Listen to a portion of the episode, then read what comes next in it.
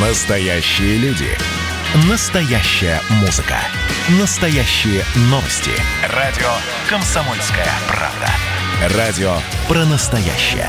97,2 FM. эм. Был бы повод. Здравствуйте, я Михаил Антонов, и эта программа «Был бы повод». 24 ноября на календаре и рассказ о событиях, которые происходили в этот день, но в разные годы, ждет вас в сегодняшней передаче. 1927 год. На базе существовавшего в Москве трудового коллектива артистов опереты открыт Московский театр опереты.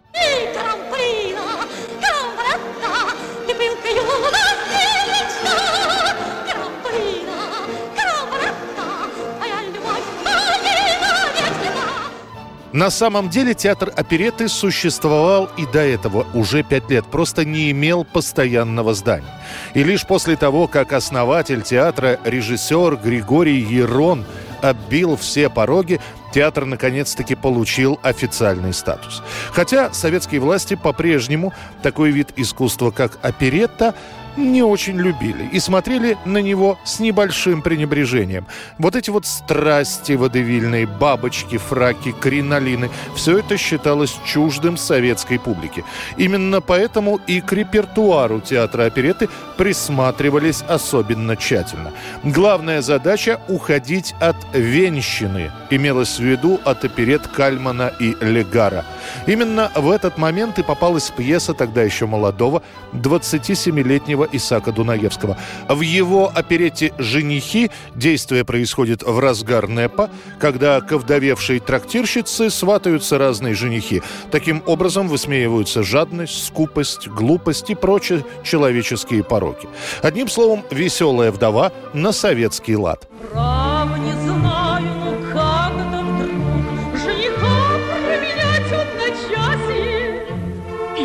И был жив ваш покойный супруг, сам он дал нам согласие. Первую отечественную оперету принимают очень хорошо. И таким образом судьба театра оказывается решена. Хорошему музыкальному спектаклю, как пишут критики, вполне уютно находиться в советском обществе. 1963 год, 24 ноября. Владелец ночного клуба в Далласе, 52-летний Джек Руби, стреляет в задержанного по подозрению в убийстве президента Кеннеди Ли Харви Освальда. He's been shot. He's been shot. Lee Oswald has been shot. Есть две версии произошедших тогда событий. Первая. Руби был сторонником Джона Кеннеди и после покушения на президента решил отомстить. Согласно второй версии, Руби был причастен покушению на Кеннеди. И своей стрельбой в Освальда он просто хотел заставить замолчать свидетеля, который бы спустя какое-то время мог бы быть признан невиновным. Как бы то ни было, 24 ноября в воскресенье Руби пошел в находящуюся рядом штаб-квартиру полиции и пробрался в подвал. В 11.21, в то время как Освальда вели в бронированный автомобиль, чтобы перевести его в окружную тюрьму, Руби выходит из толпы репортеров и стреляет из револьвера в живот Освальду, дважды ранив его. Все это показывается в прямом эфире, и миллионы телезрителей становятся свидетелями случившегося. Джек Руби был арестован на месте. И хотя все факты указывали на то, что без посторонней помощи тут не обошлось, следствие все-таки официально сообщит, стрелок действовал от своего лица и по своей инициативе. Comes the man accused of shooting Oswald, Jack Ruby, 52 years old, on trial for his life. Ruby is flanked by officers as he's hustled into the courtroom. Также сообщат, что Джек Руби скажет, что таким образом он хотел реабилитировать родной город Даллас. Освальд от полученного ранения в живот скончается через два часа в больнице, а Руби умрет через три года.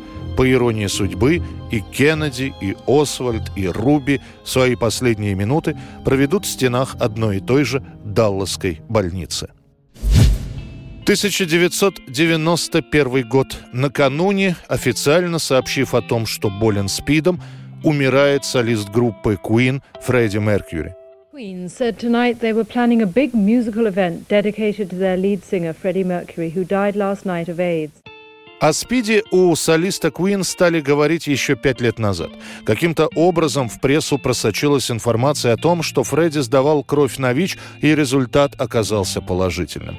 Однако ни сам Меркьюри, ни другие участники группы никак не комментировали эти заявления.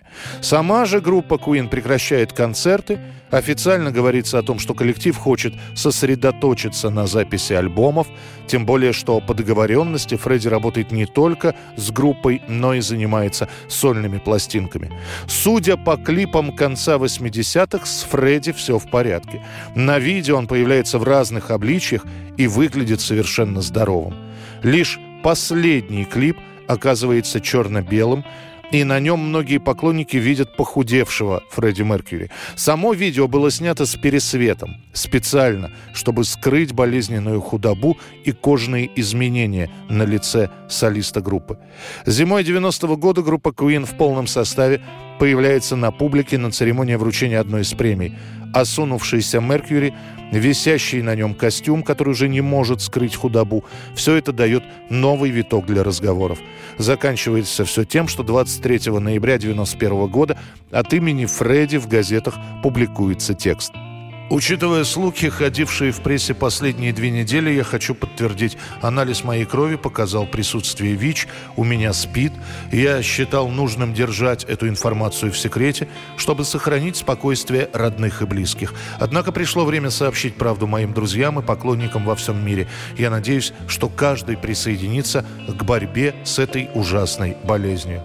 Реакцию публики и критиков Фредди уже не увидит. К тому моменту он не встает с кровати и периодически теряет сознание. Через сутки после заявления в возрасте 45 лет Фредди скончается. 1992 год, 24 ноября, перед Рождеством на американские киноэкраны выходит фильм «Телохранитель» с Кевином Костнером и Уитни Хьюстон в главных ролях первый фильм для Хьюстон окажется настоящей золотой жилой. Несмотря на то, что критики назовут историю любви певицы и телохранителя надуманной и очень скучной, зрители будут выстраиваться в очереди в кинотеатры. Лента соберет более 400 миллионов долларов, а саундтрек телохранителю станет самой раскупаемой на то время музыкой кино. Это была программа «Был бы повод» и рассказ о событиях, которые происходили в этот день, но в разные годы. Очередной выпуск завтра. В студии был Михаил Антонов. До встречи.